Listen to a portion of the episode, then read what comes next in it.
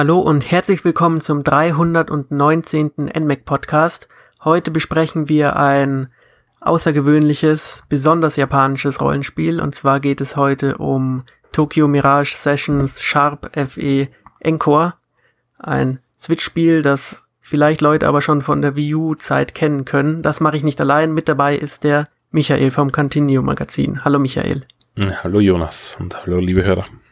Und gleich mal die erste Frage an dich. Hat dir der Titel denn vorher schon was gesagt oder hast du es schon mal auf der View gespielt damals? Ja, der Titel ist mir tatsächlich ein Begriff. Äh, es war ein Titel, der ganz am Ende der Wii U Lebenszeit äh, auf den Markt gekommen ist. Und ich hatte leider nicht die Möglichkeit, ihn zu spielen auf der Wii U, wollte ihn aber immer nachholen. Er hat irgendwie interessant gewirkt, obwohl ich jetzt nicht so der der japanische Rollenspiel-Fan bin. Also war ich äh, ja recht positiv gestimmt, als der Switchport angekündigt wurde. Äh, doch aus heiterem Himmel für meinen Geschmack, weil äh, das war jetzt nicht so ein Titel, der vielleicht äh, äh, oder wo es zu erwarten war, dass der eine, einen zweiten Frühling erlebt. Aber ja, jetzt bin ich äh, auch endlich dazu gekommen, also sprich zum ersten Mal jetzt auf der Switch. Genau, ich habe es damals auch leider nicht gespielt. Ich hatte auch Interesse am Spiel, aber ich habe dann tatsächlich erst letztes Jahr die Wii U-Version gekauft und mal reingespielt und kurz darauf wurde dann die Portierung angekündigt. Also relativ ungünstig, aber trotzdem habe ich mich dann auf die Portierung gefreut, weil es doch einige Verbesserungen gibt, auf die wir dann später eingehen. Ähm, das Spiel ist ja offiziell ein Crossover zwischen zwei japanischen Marken, einmal zwischen Fire Emblem von Nintendo und Shin Megami Tensei von Atlus. Wobei einer der größten Kritikpunkte durchaus der ist, dass keine dieser beiden Marken wirklich die Oberhand hat, sondern es vielleicht doch etwas ganz Neues geworden ist. Ja, also von Fire Emblem ist definitiv weniger zu sehen als von Shin Megami Tensei, aber ja, es, es, es lehnt sich sehr an Persona an.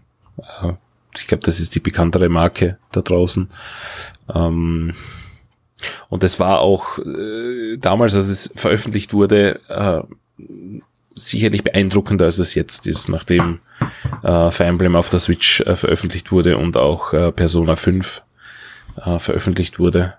Äh, Hat es ein bisschen an äh, unter Anführungszeichen Wert verloren, würde ich be behaupten.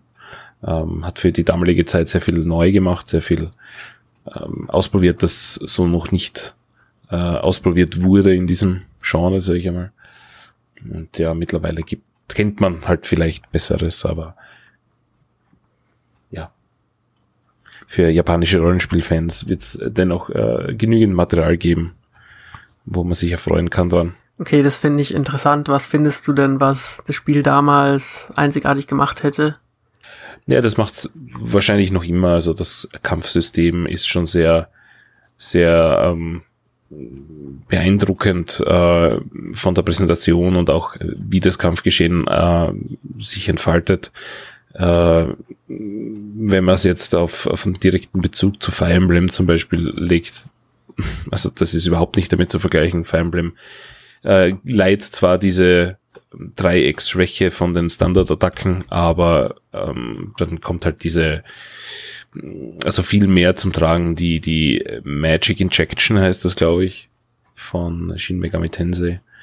Ähm, aber generell ist das Kampfsystem schon ähm, auch nach der Veröffentlichung also ich hätte es nirgendwo in dieser Art und Weise gesehen. Was jetzt aber Persona, ähm, also die zwei fusionieren quasi zu einem Persona in meinen Augen. Ähm, Persona macht einfach die, die Storyerzählung besser und die Interaktion mit Charakteren und auch Charakterentwicklung, da ja, bleibt es ein bisschen auf der Strecke und das war aber vor Persona 5 auch nicht so gut in Persona, finde ich. Also da hätte man es ungefähr noch auf Augenhöhe sehen können. Also zumindest Persona 4 Golden hat es schon ein bisschen mm, in, also gehoben, sage ich mal, aber das Vanilla Persona 4 war jetzt zumindest hinter Persona 5 zurück. Sagen wir so, bei der Erstveröffentlichung gab es Persona 5 nicht und Persona 5 hat halt, hat halt sehr viel richtig gemacht. Gut, dann hast du den Satz noch gerettet, weil es gibt manche Leute, die Persona 4 durchaus vor Persona 5 setzen. Sicher nicht, was so Style angeht, weil das war natürlich unglaublich in Persona 5, aber Charaktere sind auch, finde ich, der große äh, Pluspunkt in Persona 4. Aber auch nur in Golden, oder? In Tuk ja, also die, der größte Unterschied in Golden ist ja, sind ja eher die Details, also das ist, das Hauptspiel ist ja dasselbe. Okay, ich habe nämlich nur Golden gespielt und habe mich auch auf Erzählungen verlassen. Sag ich mal, was da besser geworden ist. Ja, also es gibt eine Figur, die neu ist in Golden, die so ein bisschen ja, gehasst wird, aber das, der Rest vom Spiel ist exakt dasselbe. Also. Okay.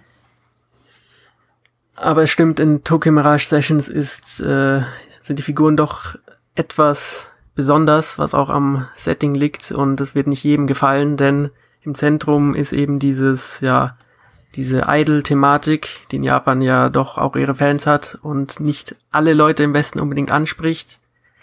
Denn im Zentrum steht ja Itsuki und Tsubasa, das sind zwei Freunde, die äh, bei einer Entertainment-Agentur sozusagen anfangen und ganz groß rauskommen wollen als Tänzer oder Idol und Pop-Ikonen. Und ich weiß nicht, wie die Story am Anfang für dich gewirkt hat, aber dann gibt's natürlich auch irgendein böses Element, dann gibt's die bösen Mirages, die aus irgendwelchen Zwischenwelten kommen und dann Leute entführen und das kann man natürlich nicht auf sich sitzen lassen. Und deswegen müssen die Hauptfiguren dann, ja, mit den guten Mirages dagegen vorgehen.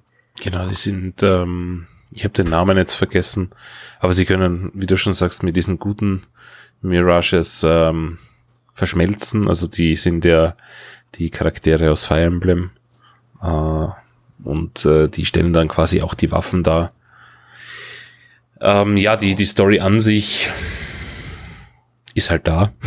Ich weiß nicht, ich, ich, ich fand sie jetzt nicht besonders aufregend. Das ist halt eine, ja, alles ist eitel Wonne und irgendwann fällt halt jemand Böses auf die Stadt. Aber sie ist jetzt nicht so äh, tiefgründig, dass ich sagen würde, ähm, war eine oder ist, ist generell eine gute Story.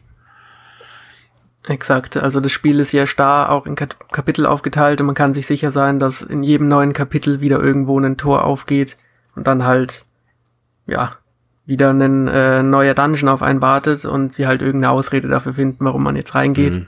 Aber auch bis zum Schluss bleibt die Story jetzt äh, eher nicht so der Hit, würde ich mal behaupten. Mhm. Ja, diese Pop-Idol-Kultur ist natürlich was ganz eigenes. Ähm, interessiert mich eigentlich wenig, aber ich fand die Präsentation von dem recht ja gelungen, weil ähm, es gibt da so gezeichnete Zwischensequenzen, äh, auf äh, ja, sehr hohem Niveau, wie man es auch von Level 5 sonst also kennt. Und äh, dazu gibt's halt gesungene Songs auf Japanisch. Das ganze Spiel ist in Japanisch, gibt's keinen, keinen englischen Dub oder einen deutschen Dub.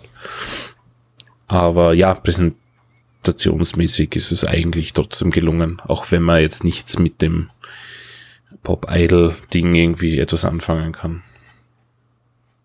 Und das Spiel geht, finde ich, in diesem Thema auch sehr auf und äh, nimmt es auch relativ ernst, weil am Anfang, wenn man das Spiel startet, muss man ja zwischen drei Schwierigkeitsgraden wählen oder vier oder so.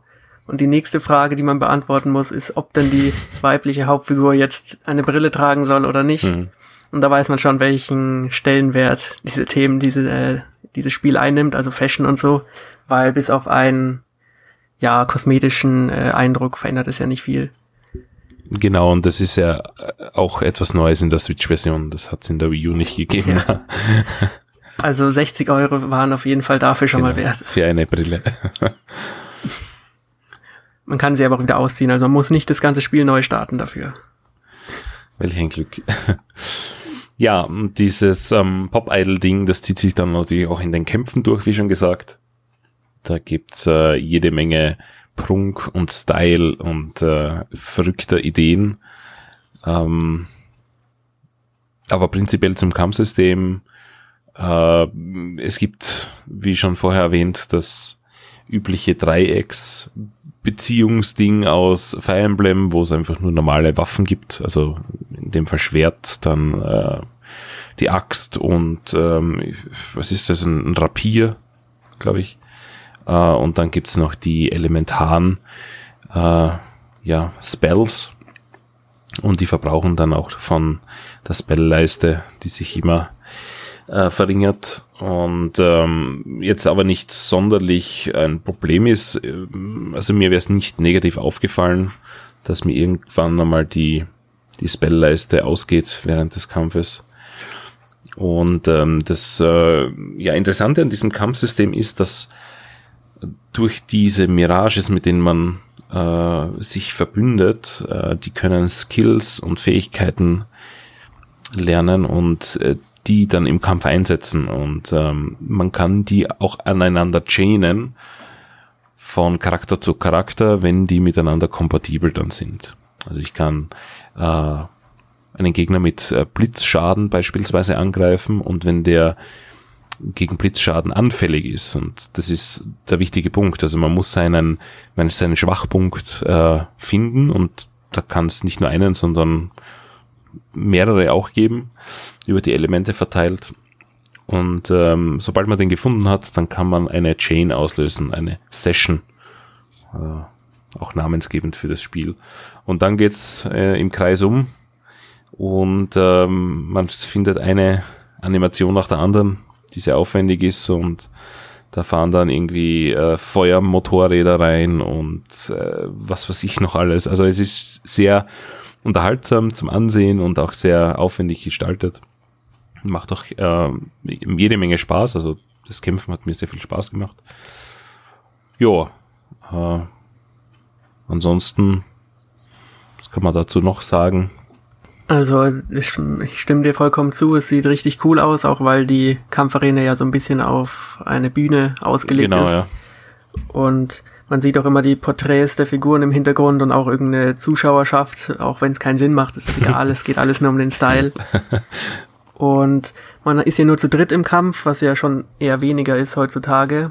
Aber die Sessions hören ja nicht bei drei Angriffen auf, weil wenn man die Figuren dann levelt und auch die Skills freischaltet, können auch inaktive Kampfmitglieder in die Sessions mit einsteigen und man kann wirklich äh, langkettige Kombos aneinander rein und wirklich einen Gegner mit zweistelligen Anzahlen von, von Angriffen malträtieren.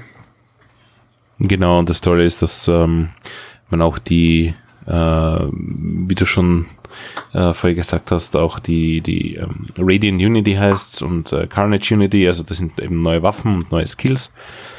Und mit denen schaltet man beispielsweise auch frei, dass man Overkill auslöst. Das heißt, äh, man kann dann zehn Attacken auf einen Gegner hauen, nur der hat halt eine begrenzte Anzahl an Lebenspunkten. Wäre natürlich schade, wenn da der ganze Schaden verschwendet werden würde. Kann man das zum Beispiel äh, freischalten, dass dann automatisch auf den nächsten Gegner gezielt wird und der Schaden sich dann halt dort weiter verteilt. Äh, ja, also das Kampfsystem generell ist, ist schon recht, äh, ja, gut geworden. Also sehr gelungen in meinen Augen. Auch mit äh, Kombination von, von Radiant Unity, eben diesen ganzen Skills.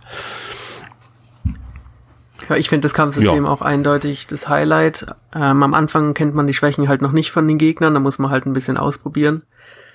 Genau, also die sind verdeckt, auch so wie in ähm, Octopath Traveler zum Beispiel. Genau.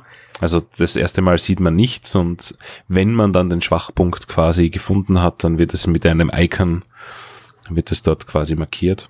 Man kann vielleicht die These aufmachen, dass sobald man die Schwachpunkte herausgefunden hat, es eigentlich nur noch eine effektive Möglichkeit gibt zu spielen. Also man sucht halt das Icon, Ausrufezeichen und dann schaut man ja fünf Sessions und dann drückt man drauf. Aber ich finde, es war trotzdem immer noch äh, unterhaltsam genug und es war sehr befriedigend, dann einfach die Gegner fertig zu machen. Das ist richtig, aber ich meine, das gleiche Prinzip gibt's auch bei Octopath Traveler. Da muss man ja mehr oder weniger den Schwachpunkt treffen, sonst hat man ja keine Chance. Ja. natürlich schränkt man dadurch irgendwie die Variation ein, sage ich einmal, mit, mit was man angreift. Und äh, ja, ich meine, Schaden, der, der den Schwachpunkt trifft gegen Schaden, der nicht den Schwachpunkt trifft, ist schon erheblich. Von daher macht es quasi keinen Sinn, ähm, also nicht mit, mit Schwachpunkt anzugreifen. Jo, aber fürs erste Mal durchspielen ist es ein bisschen ein Nervenkitzel. Beim zweiten Mal wird es wahrscheinlich eher Fahrt, sagen wir so. Die Gegner variieren ja doch ein bisschen und man bekommt immer neue Herausforderungen. Gegner können aber auch äh, beispielsweise Schaden absorbieren und Lebenspunkte umwandeln. Also es, es gibt ein bisschen Abwechslung, wenn man in neue Gebiete kommt. Und aber ja, danach ist es wenig, wenig äh, spannend, sage ich mal unter Anführungszeichen, äh, das, das, den Schwachpunkt zu treffen. Wie fandest du denn den Schwierigkeitsgrad in den Dungeons? Äh, ja, vielleicht ein Wort zu den Dungeons. Äh, das ist ungefähr das langweiligste, was ich in einem okay. Spiel bislang gesehen habe. Es sind halt sehr, ja, einfallslose Dungeons, meiner Meinung nach. Ähm, in diesen Dungeons, da trifft man eben diese, diese Mirages an, diese Bösen. Äh, da gibt's rote und aber auch dunkle, also schwarze, also beziehungsweise mit, mit Mänteln, die deren Farbe haben. Und äh, ja, die kann man stunnen, wenn man im richtigen Moment sein Schwert ausholt und kann den Erstschlag sich sichern. Und die sind eigentlich recht äh, einfach zu besiegen. Ähm, und dann kommt äh, dazu, dass halt man in so einem einfallslosen Dungeon dahin plätschert. Äh, meistens sind sie einebig und selbst wenn sie sich auf zwei Ebenen verteilen, ist es weniger, ja, also die Rätsel, die damit verbunden sind, um weiterzukommen, würde ich jetzt nicht wirklich als Rätsel bezeichnen.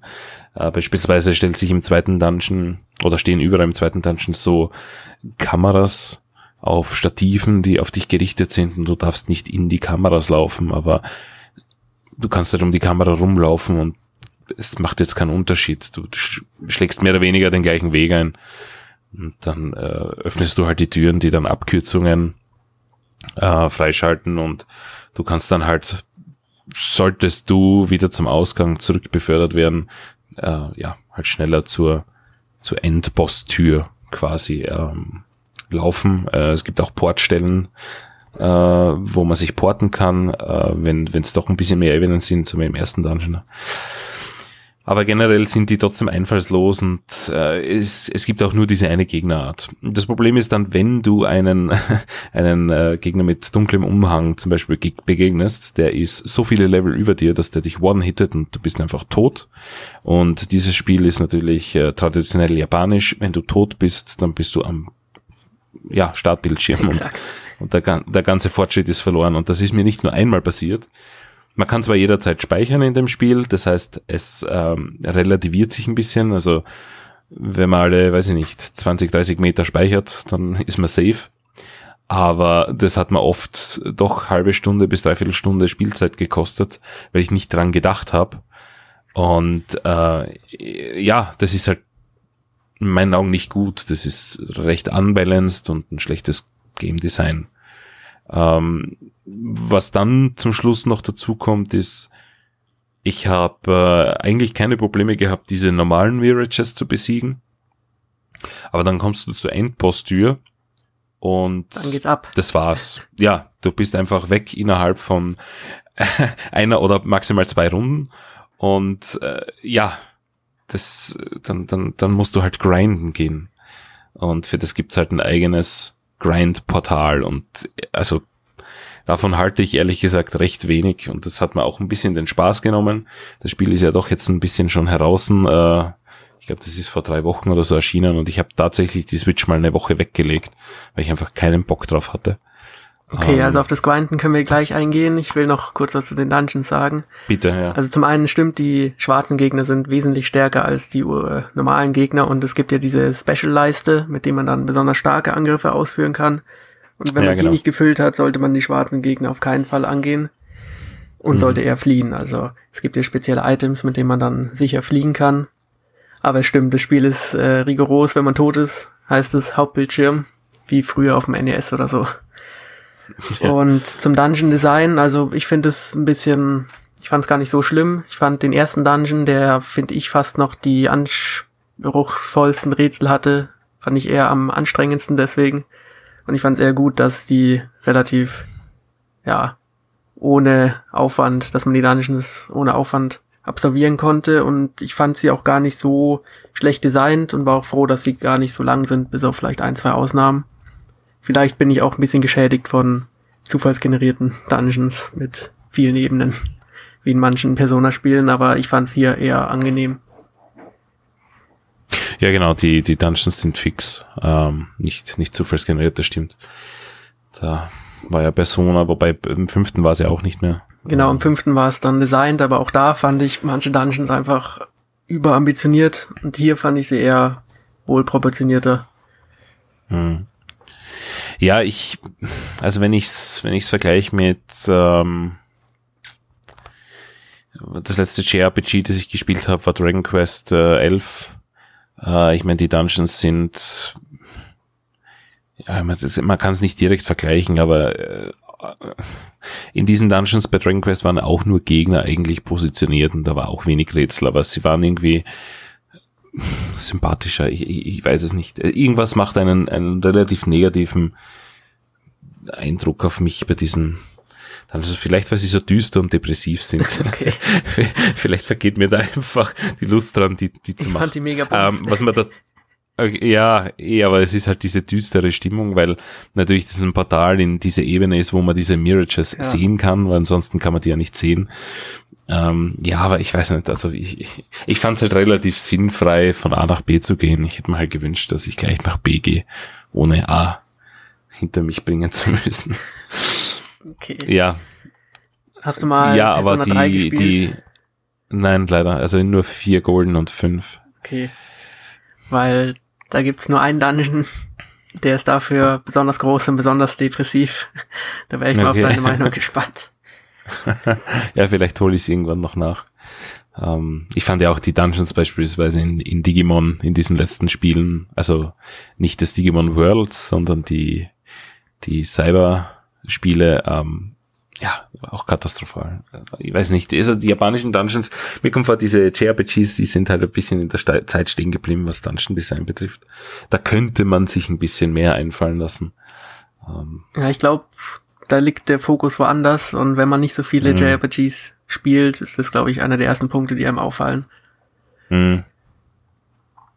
Ja, was sagst du eigentlich äh, zum, zum Boss und, und zum ja, unausweichlichen Grind eigentlich? Also die normalen Gegner sind ja sehr schnell kein Problem mehr, da arbeitet man sich ja sehr, sehr einfach durch. Aber wenn der Endgegner kommt, dann ist eigentlich nach zwei Runden klar, dass man es nicht schafft, weil man ist ja nur zu dritt und wenn einer stirbt, dann muss man ja eine Runde verschwenden, um jemanden wiederzubeleben und dann muss man eigentlich noch heilen. Also man kann es sich nicht leisten, so viel Zeit zu verschwenden und ich fand den Unterschied zwischen Endgegnern und normalen Gegnern auch wirklich extrem.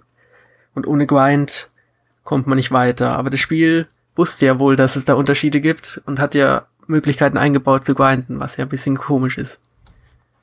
Ja, das finde ich auch, weil man hat in diesem Office, äh, wo man sich immer wieder trifft, äh, quasi im Headquarter hat man so ein Portal mit verschiedenen Grind-Ebenen äh, und ja, da geht man dann halt rein, kann halt die Items aufsammeln, die ein bisschen mehr XP geben, auch ähm, ein paar Gegner besiegen, die ständig äh, schwerer werden.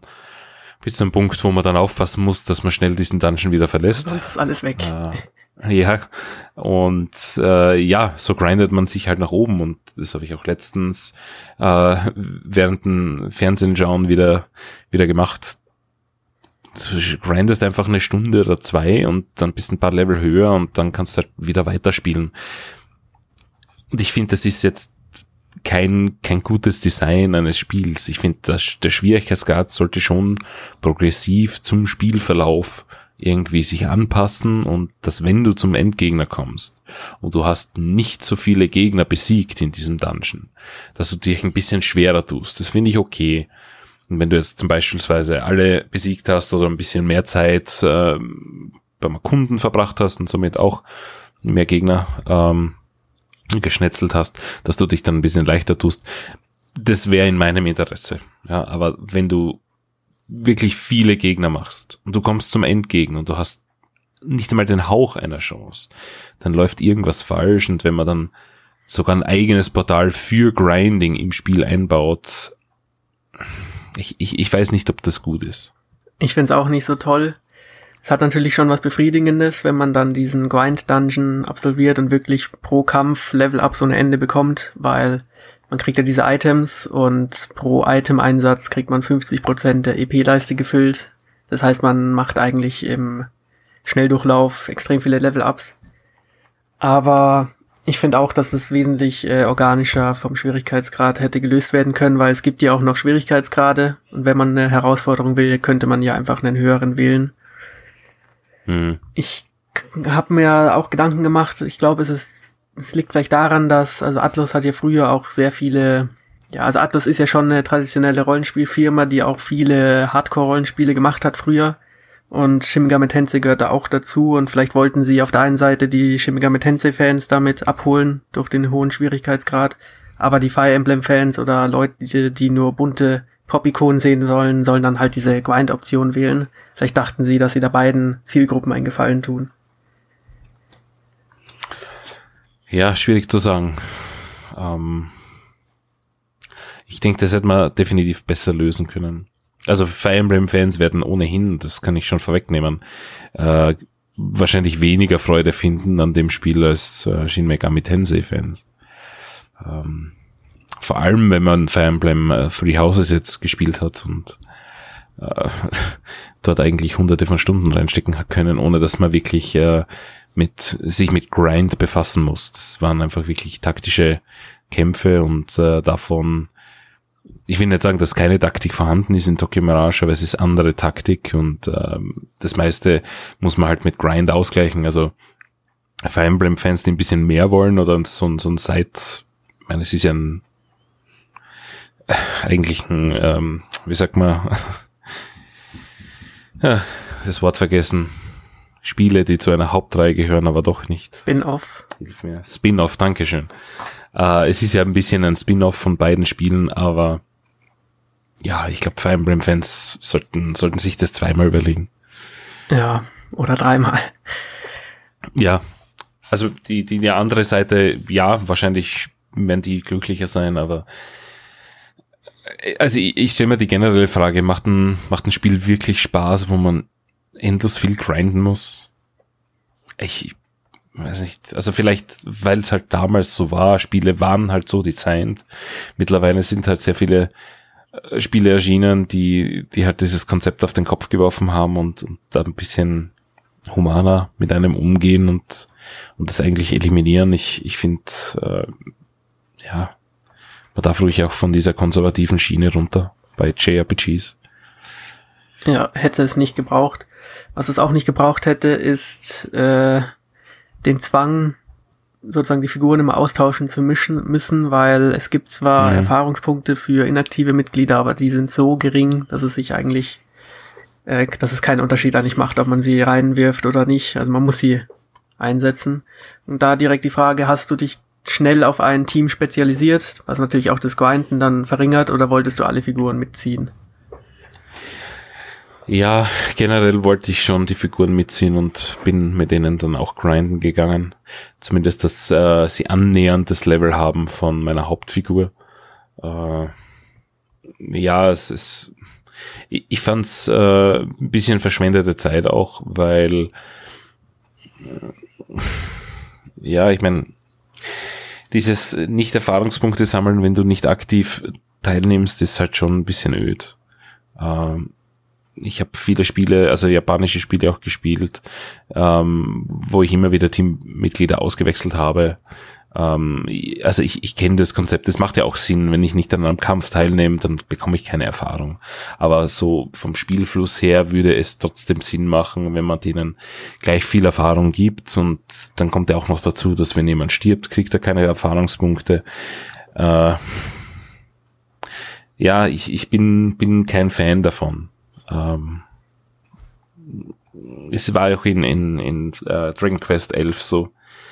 Uh, da hast du nur Erfahrungspunkte bekommen, wenn du nicht gestorben bist während des Kampfes und dann bist halt bei einem Endgegner gerade und gerade durchgekommen und hast halt irrsinnig viele XP abgeräumt, aber halt nur mit der einen Figur, die zum Schluss übrig geblieben ist.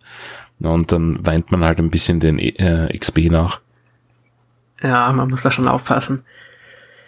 Ja, ich, ich, ich denke auch hier wäre wär Verbesserungsbedarf. Also zumindest ähm, in, in der Encore Edition. Wenn man es in der Wii U ähm, lässt, ich meine, die Wii U hat generell, also beziehungsweise zwischen der Wii U-Version und der Switch-Version gibt es ja ohnehin äh, ein paar Diskrepanzen wegen der Zensur und ähm, ja, für eine Encore Edition ist es auch ein bisschen zu wenig und ich denke, äh, diese Encore Edition hätte vielleicht auch solche Optionen beinhalten können, weil auch bei Dragon Quest 11 Definitive Edition auf der Switch hat man einige Dinge verbessert, die in der PlayStation 4 Version nicht vorhanden waren.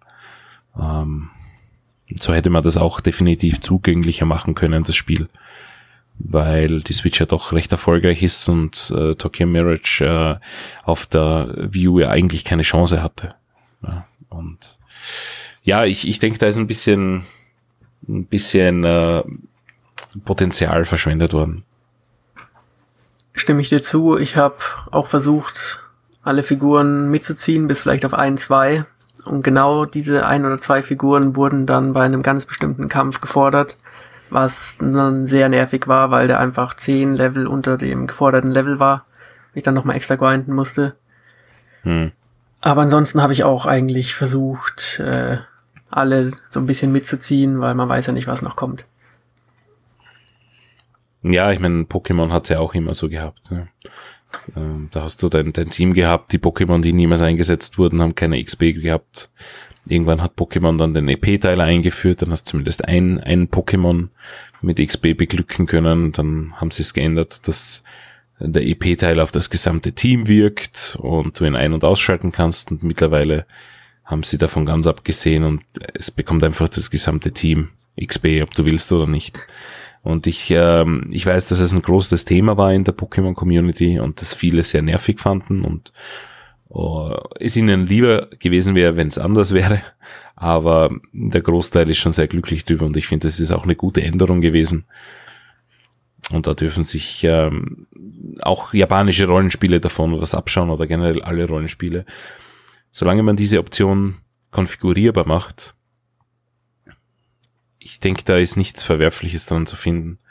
Und man kann es dann ja auch mit dem Schwierigkeitsgrad koppeln. Also wenn du einen normalen Schwierigkeitsgrad hast oder einen easy Schwierigkeitsgrad, dann lass doch alle die XP bekommen und wenn du es schwer haben möchtest, dann, dann bekommst du die XP halt nicht. Das sind nur ein paar Ideen, die, die mir während des Spielens einfach gekommen sind und die ich halt gerne drinnen gesehen hätte, sagen wir so. Ja. Ähm, ich will noch mal kurz auf die Carnages eingehen. Das sind ja die Waffen, die man im Spiel freischaltet und ausrüstet, um dann sozusagen neue Skills zu lernen. Und die kann man ja nur im Hub, also im Bloom Palace, sozusagen craften und dann ausrüsten. Und ich fand es eigentlich eine ziemlich schöne Motivationsspirale, regelmäßig die Nachricht zu bekommen, dass man neue Waffen zum Freischalten hat, weil man dann weiß, dass die Kämpfe nicht umsonst sind, weil man wieder neue Sachen freischaltet und so. Aber ab einem gewissen Punkt war es dann schon recht äh, nervig, immer hin und her laufen zu müssen um jetzt wieder eine neue Waffe äh, zu craften. Wie ging's denn dir dabei? Ähm, ja, ich habe teilweise die Nachrichten ignoriert und äh, habe dann das nicht mitbekommen und dann ähm, ja, meistens bei Endgegnern habe ich mir gedacht, ich muss irgendwas anders machen, muss grinden gehen und wenn ich dann grinden ging, habe ich halt äh, Tiki angesprochen und, und eben alles erledigt, auch diese ähm, Skill-Geschichte dann gleichzeitig. Mm, ja, natürlich ist es motivierend, wenn man nach und nach Dinge freischaltet. Äh, man hätte es aber auch besser lösen können, da stimme ich dazu. Weil äh, diese Dungeons sind ja doch recht umfangreich. Ich meine, es gibt diese Portstellen, an denen man sich dann wieder zurückporten kann vom Eingang des Dungeons, aber den Dungeon verlassen, dann in das Office porten oder mit einem Item halt, geht's ja auch und dann wieder zurücklaufen, ja, sicher suboptimal, aber nachdem ich eh ohnehin immer grinden musste, war es jetzt, sage ich mal, kein, kein extra Weg. Von daher ist mir es jetzt nicht so negativ wie das Grinden aufgefallen. Okay, ich finde auch die Skills, die man freischaltet, teilweise sehr stark. Also es sind jetzt nicht irgendwie Skills wie zwei Prozent mehr Verteidigung oder so, sondern auch wirkliche Neuerungen fürs Kampfsystem, zum Beispiel, dass Figuren einen tödlichen Schlag überleben können oder auch, dass die Sessions halt noch ein bisschen länger gehen oder sowas. Und das äh, hat mir durchaus gut gefallen. Ja, stimme ich da absolut zu. Aber es stimmt, dass man in dem Spiel durchaus zugespammt wird mit Nachrichten aller Art, weil alle Figuren haben ein Smartphone. Und wenn man fünf Minuten mal nicht die neuesten Nachrichten checkt, dann äh, hat man einiges zu tun. Oder man. Hm, so, so wie ich. ja, ich schaue meistens nicht nach, weil mich das nicht interessiert.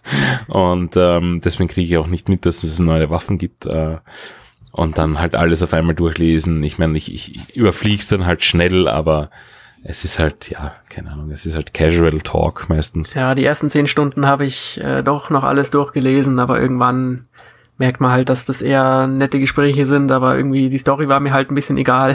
Die Figuren haben mich jetzt auch nicht immer so abgeholt, dann habe ich einfach nur noch nach unten gedrückt und gewartet, bis die Ausrufezeichen weg sind, weil das muss man natürlich machen. Ja, das, meine Freundin macht das immer bei, bei allen Spielen. Sie, sie verträgt es überhaupt nicht, wenn Rufzeichen dort sind. Und ich habe das mittlerweile ignorieren können, also mir, mir ist das egal. Es können Rufzeichen quer und links und rechts sein.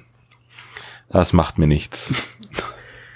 Es gibt ja, mh, die Figuren sind ja doch im Mittelpunkt so ein bisschen und es gibt ja auch so Side Missions. Das sind dann so mhm. kleine Abenteuer mit den Figuren. Hast du denn die äh, absolviert? Ja, teilweise. Also nicht alle, aber ein paar habe ich mir halt angeschaut, weil ich mir gedacht habe, es, es könnte cool sein. Ja, es ist ein bisschen überdreht und total schräg. Ich meine, es ist wirklich witzig, äh, wenn man ein bisschen äh, ja Anime auch schaut, dann dann findet man das sicher lustiger als, als jemand, der das nicht konsumiert. Ja, man ja, braucht diese Affinität schon. Das Gute ist, am Schluss gibt's dann auch wieder hier äh, gute Belohnungen für die Figur. Also es lohnt sich. Ja, es ist äh, sicher ein netter, äh, ja, nette Abwechslung, wenn man mal wieder frustriert ist. Und das wird mir in dem Spiel sicherlich öfter sein macht mal eine Side-Mission und, und ja. Da gibt's auch ein Buch in, im Office. Kann man nachschauen, welche Side-Missions man erledigen kann.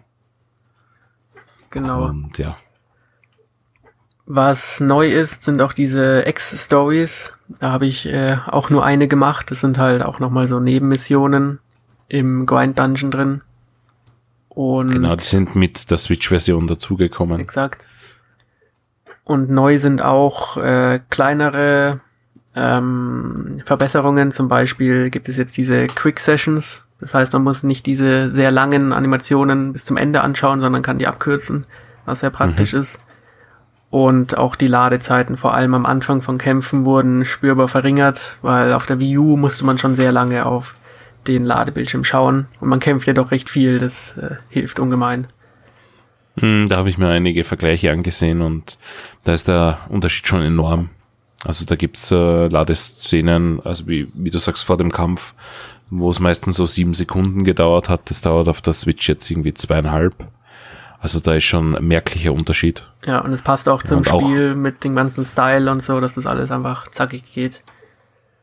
Ja, also es ist definitiv ein runderes Erlebnis jetzt, auch beim, beim äh, Ortschaft wechseln und so. Weil das hat früher noch viel länger gedauert. Äh, ja, da haben sie zumindest äh, die, die an der Ecke etwas optimiert. Ähm, ja, ob sich die Dungeons jetzt extra auszahlen für einen Neukauf, weiß ich nicht. Ich würde sagen, es ist eher ein nettes Beiwerk. Ja, ich hätte auch gemeint, äh, gibt dort auch Kostüme zu, zu finden, dann äh, ja, die, die halt ein netter Bonus sind, aber die jetzt nicht wirklich was ändern am Spiel. Mm, ja. Oh. Was auch neu ist, sind äh, so kleinere Sessions von Nebenfiguren, die jetzt auch in den Kämpfen mitwirken können. Aber das würde ich auch zu kleineren Verbesserungen zählen. Und was mich positiv überrascht hat, ist, dass die Abwesenheit des View Gamepads mich gar nicht so gestört hat. Weil am Anfang wusste ich noch nicht, okay, wie wollen sie die Infos des View Gamepads jetzt äh, auf den einen Bildschirm vereinen, weil man hat eben diese Schwächen und so alles nur im unteren Bildschirm gesehen. So erinnere ich mich zumindest dran und musste da durchaus hin und her switchen zwischen den zwei Bildschirmen und das wurde ja jetzt alles wesentlich einfacher gemacht mit diesem Ausrufezeichen und so. Man sieht ja auch direkt, wer an den Sessions teilnimmt und das finde ich auch eine gute Verbesserung. Also es fällt mir zumindest nicht auf, dass äh, das Spiel ein zweites Gamepad äh, gebraucht hätte. also haben sie es definitiv gut implementiert. Wo es mir definitiv aufgefallen ist, war das Rayman Legends. Ähm, das war einfach perfekt für das Wii U Gamepad und da hast du auf der Switch gemerkt, dass, dass da irgendwas nicht passt.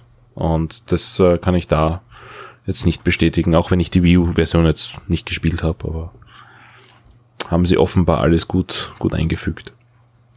Exakt. Ich denke, wenn du sonst nichts mehr hast, können wir schon mal Richtung Fazit gehen. Äh, ich denke, wir haben alle Kritikpunkte eigentlich genannt, die ich so nennen wollte.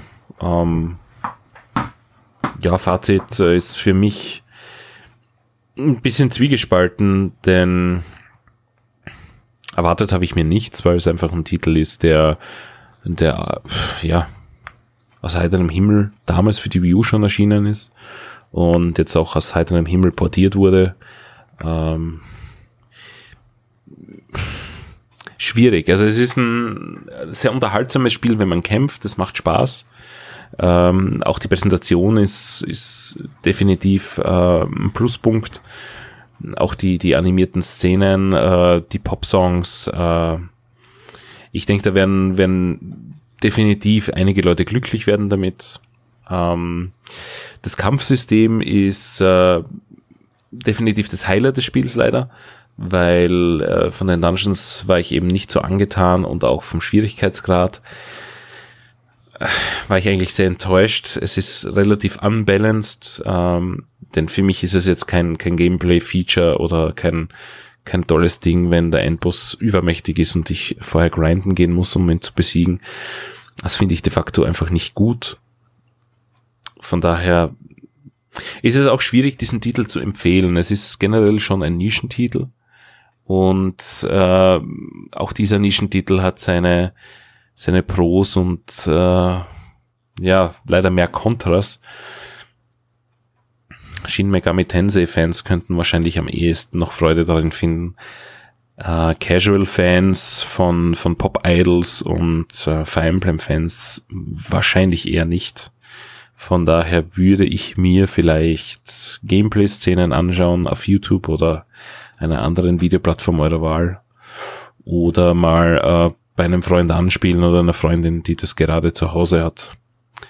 Aber ein Blindkauf, äh, davon würde ich, würde ich definitiv abraten. Äh, könnte, könnte ein Fehlkauf werden.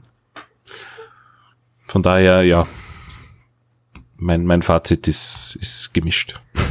Okay, ich schließe mich in fast allen Punkten an. Ich finde, das Spiel hat mich vor allem auch eher auf Gameplay-Seite überzeugt. Also ich mag das Kampfsystem.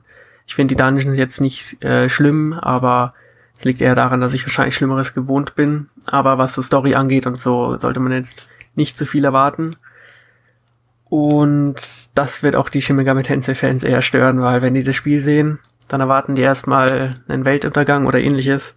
Und das gibt es hier halt nicht. Hier ist alles bunt, hier ist alles äh, poppig und überdreht und das muss, also wenn man die Affinität zu diesen Anime-Spielen hat und zu dieser Musik und so, dann sollte man das Spiel schon mal im Auge behalten. Hm. Aber ich bin froh, dass ich es jetzt nachholen konnte, weil die Wii U zu entstauben wäre jetzt, glaube ich, noch schlimmer gewesen. Ja, ich habe einige Titel auf der Wii U, die noch entstaubt gehören eigentlich, aber äh, es wird alles auf die Switch portiert, also schon langsam kann ich sie abstecken, weil ja, also, das wäre einer der wenigen Titel, der, der noch nachzuholen gewesen wäre jetzt. also, ich glaube, es fällt jetzt eigentlich nur noch, äh, ich meine, Wonderful 101 habe ich nie durchgespielt, aber das kommt ja jetzt auch auf die Switch. Ähm, wobei ich gespannt bin, wie sie das wirklich übertragen wollen ohne, ohne Gamepad. Und ansonsten fehlen, glaube ich, nur noch die zwei Zelda-Titel und Pikmin und der Rest ist auf der Switch, also. Ja, ja. vielleicht kriegen wir noch Mario 3D World. Könnte ich mir vorstellen. Stimmt, ja. Und Paper Mario wollen wir nicht. Nee, da kriegen wir ein neues, denke ich, ein gescheites. Hoffentlich wieder ein gutes, ja. Aber ich denke, wir werden noch mindestens ein, zwei View-Portierungen sehen, ob wir wollen oder nicht. Aber ich bin mal gespannt. Ja, und ich meine, man muss auch dazu sagen, äh, es muss sich ja keiner verpflichtet fühlen, das Spiel zu kaufen, weil es gibt ja auch die Leute, die sagen, ja, es wird jeder, jeder Mist äh, auf die Switch portiert. ja, ihr müsst es ja nicht kaufen. Die Leute, die vielleicht äh, Tokyo Mirage jetzt in dem Fall auf der Bio spielen wollten, das nicht konnten, weil die Bio halt, ja, unter den Erwartungen geblieben ist und sich das für ein Spiel vielleicht nicht ausgezahlt hätte. Die können uns halt jetzt auf der Switch äh, nachholen. In der definitiv besseren Version. Ja. Sehe ich genauso. So sind alle glücklich. Also. Ich finde es nur ein bisschen schade, dass es jetzt doch ziemlich spät erschienen ist. Also für so eine Portierung, äh, die hätte durchaus auch im ersten oder zweiten Jahr erscheinen können. Weil jetzt gibt's schon ziemlich viele Rollenspiele auf der Switch, die vielleicht doch besser sind. Ja, das ist das, was ich eingangs eigentlich äh, gemeint habe mit äh, Persona 5 ist erschienen. Stimmt, ja. Da, da, da gibt's halt jetzt eine sehr hohe Messlatte und, und damals war das halt nicht der Fall. Also da wäre wahrscheinlich ein zeitnaher Release äh, besser gewesen. Äh, ja, es äh, hat trotzdem ein Alleinstellungsmerkmal mit dem Kampfsystem. Also es hat, hat definitiv seine Daseinsberechtigung. Und äh, ja, wenn du sagst, du bist Schlimmeres gewohnt, dann, dann kann es ja eigentlich nicht so schlimm sein, das Spiel. also mir hat's gefallen. Ich weiß nicht, vielleicht habe ich zu viel Schrott gespielt, aber ich glaube nicht. ja. Ja, vielleicht habe ich den Shot einfach ausgelassen. Gut. So. Dann denke ich, kommen wir zu, zu allseits beliebten und, und spannenden. Wer hat was gespielt? Genau, wenn du willst, kannst du gerne anfangen. Ähm, ja, ich habe ziemlich viel eigentlich gespielt, äh, unterschiedliche Dinge. Und zwar eingangs ähm, Blasphemous das ist äh, ein Spiel, das ich damals auf Kickstarter gefundet habe oder mitgefundet. Das ist ein bisschen ein Dark Souls in 2D. Mit Religion. Genau, und hat wunderschöne Pixel Art. Ähm, ist nicht toll anzusehen, spielt sich äh, knackig, äh, bin ich jetzt ein paar Stunden drin. Ähm, noch ein bisschen verwirrend, ein bisschen unübersichtlich von der Map, muss ich mich noch ein bisschen orientieren. Aber generell ein sehr, ja, interessanter Titel für Leute, die gerne 2D-Spiele äh, spielen und äh, vielleicht auch ein bisschen Fan von Dark Souls sind. Definitiv mal einen Blick wert. Dann habe ich gespielt äh, natürlich äh, Tokyo Mirage und auch Snack World Snackworld ist ein Titel, den habe ich seit Ewigkeiten auf dem Radar. Der ist in Japan für die Switch ja schon ziemlich am Anfang erschienen, als die Switch auf den Markt kam. Und davon gab es ja auch einen 3DS-Titel, der aber nur in Japan erschienen ist. Und der kam jetzt am Valentinstag nach Europa und auch in den Rest der Welt. Und ja, da bin ich jetzt auch ein bisschen eingetaucht in die Welt. Das ist so ein ja, Diablo für Arme, unter Anführungszeichen, ist jetzt nicht negativ gemeint, aber äh, halt so ein Hack'n'Slash, äh, Looter. Und ja, kann noch nicht viel dazu sagen, aber bin schon gespannt, was mich da noch erwartet. Ist äh, definitiv mal witzig zu spielen gewesen. Und ansonsten habe ich meine Pokémon auf Pokémon Home sortiert. Äh, und meine ganze Sammlung vom 3DS übertragen von der Pokémon Bank und bin auch immer drauf und dran, äh, ja, das wieder Ordnung reinzubringen. Dann hat das wohl am längsten gedauert, oder? Ja, das mache ich immer so zwischendurch, am Abend mal für eine halbe Stunde. Äh, das, das ist jetzt äh, ja ein Mammutprojekt, weil ich halt zweieinhalbtausend Pokémon irgendwie auf, auf um habe. Keins also. wird zurückgelassen, oder? Nein, natürlich nicht.